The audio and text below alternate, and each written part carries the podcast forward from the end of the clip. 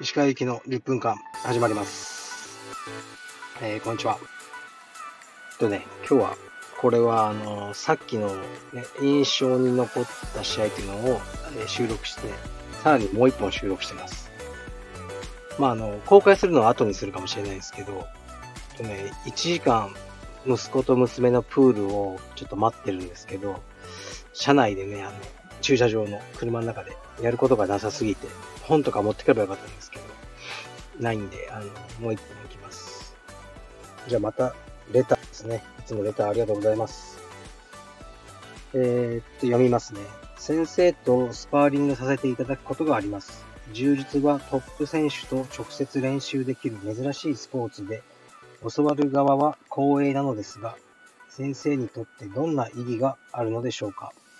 また、こういったスパーで一般人側が貢献できることや心がけるべきことがあればお聞きしたいです。という質問で非常に面白いなと思ったんですよね。ああ、そんなね、あの、考えてくださってる方がいるのか。確かに、充実っていうのはまだ若いスポーツで、先生もね、あの、おじいちゃんとかまだあんまりいないので、生徒さんとね、あの練習することが多いですよね。で、で、先生と一緒にね、同じ大会に生徒さんが試合にね、大会に出るとか、そういうのってこう、なかなかないですよね。もっとこう歴史がある格闘技だと。ですからそれは充実のいいことじゃないかなと思います。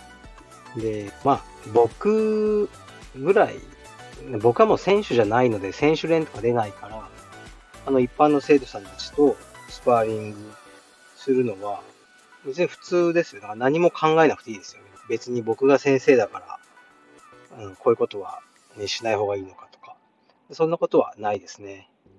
普通にしていただければいいと思いますね。ねでまあ別にあの決めようがないしようが。はいまあ、でもなんか僕が先生だからって気使っちゃってるなとか、この人とか、あの、思う時もありますね。でもね、まあ、気使っちゃう人にね、気を使うなって言ってもしょうがないんで、ね、普通にやってます。で、うちの、あのスタッフですね。彼らは、あのね、クラス内では自分の指導中はスパーリングすることなく、ね、スパーリングを監視してるので、ですけど、例えば、えー、と、鈴木のクラスに、ね、岡崎が混じって、一般の生徒さんとあのスパーする状況はよくありますね。その時に、ね、別に一般生徒さんは何も考えなくていいですよ、ね。あ、ラッキー、岡崎先生とスパーできると思って、やればいいだけです。その貢献とかは何もないですね。まあ、岡崎とか、奴らにすればね、こう真剣な練習は、えー、っと、選手連でやってるので、ね、もしかしたらただね、体重を落とすために一般の練習に出たのか、ね、何かわからないですけど、あのーそれはね、生徒さん側が何も心配しなくてよ。普通にやればいいと思います。はい。でもね、あのメリットもいっぱいありますよ。やっぱり、あのーちゃんと皆さんとスパーして、あなんかみんなちょっとこれできてないよな、もうちょっと教えた方がよくね？とか、そういう会話も良くなりますし、あのー非常にお互いにとってメリットがあることだと思います。うん。なんかね、こんな風に気を使ってくださる方がいるんだなーっていうのが、あのーちょっとそれ僕の感想ですね。で、まあ道場はね、やっぱりね僕らもサービス業なんですね。お金をいただいて、えーっとね、そのサービスを与えるっていう。ね、ですからお店と変わらないですよね。アイスクリーム屋さんとお金をいただいて、ね、あのその対価をね、提供するって形なんですけど、でもまあ道場ってなんだろうな。じゃあ、だからといって僕がもうね、いらっしゃいませみたいな。道場はそれはそれで嫌じゃないですか。うん。別にいいんですよ、別に。やってもいいですけど、なんかそれが皆さんが望んでるものじゃないと僕は感じるんですね、今だに。もしかしたらこれから変わっていくかもしれませんが、皆さんお金を払って、たまにね、叱られに来るみたいな。うん、まあ叱られるっていうか、ちょっとね、あのこここうですよとか、まあ、上からとかね、そういうわけじゃないですけど、やっぱり先生という立場上、言わせていただく時もあり、でも皆さん、普通に聞いてくださるから、僕はこういう関係性が今いいと思うんですね。もしね、もうなんか、そういうのもね、全部お客さん扱いで、あの、一切、うん、そういう先生的な発言を、ね、あの、しないような道場も、これからね、生まれてくるのかもしません。時代が求めれば。しかし僕はね、決してそうじゃないと。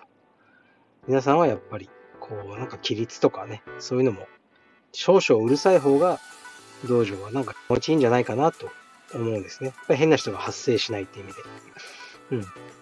で、そこのバランスですよね。もう意味なく厳しすぎるのは、やっぱり、こうね、もう皆さんね、仕事を終えてきてね、またね、こんなきつい状況かよってなると思うし。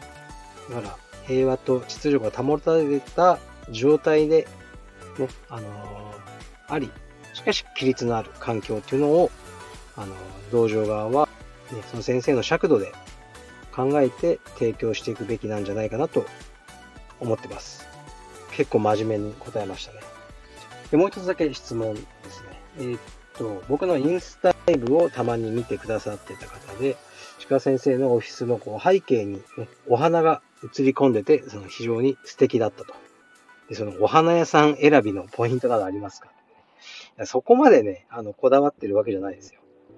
で、まあ、オフィスは西麻布、てか南青山なんですが、そんなにお花屋さんいっぱいあるわけじゃなくて、でもラッキーなことに、あの、えー、っとね、近くにあるんですよ。で、お花屋さんで、西麻布お花屋さんとか検索したら出てくるんですけど、最初戸惑ったんですけど、花屋さんの名前が花屋なんですよ。花屋が屋号の花屋さんですね。で非常にいい花屋さんで安いんですよ。安いけどね、こうバラのトゲとかそのついたままあの売ってるので、あの買ってきて、ね、ハサミでバラのトゲを、ね、全部取ったり、そういう作業はあのたまにしてますけど、あの僕は花が非常に好きなので、やってますね。はい。で花の名前とかわからないので、買うときにこれ何ですかって、なんとかですよとか言って、もうなんか、うん、2分ぐらいしかあの覚えてないんですよね。だから、あ、なんだったろうと思うんですけど、やっぱり、あの、好きなとかいくつかあって、そういうのを花屋さんで見つけたら、まあ、買ってきて刺してますね。はい。まあね、格闘家、まあ、格闘家でもないかも。試合出てないから。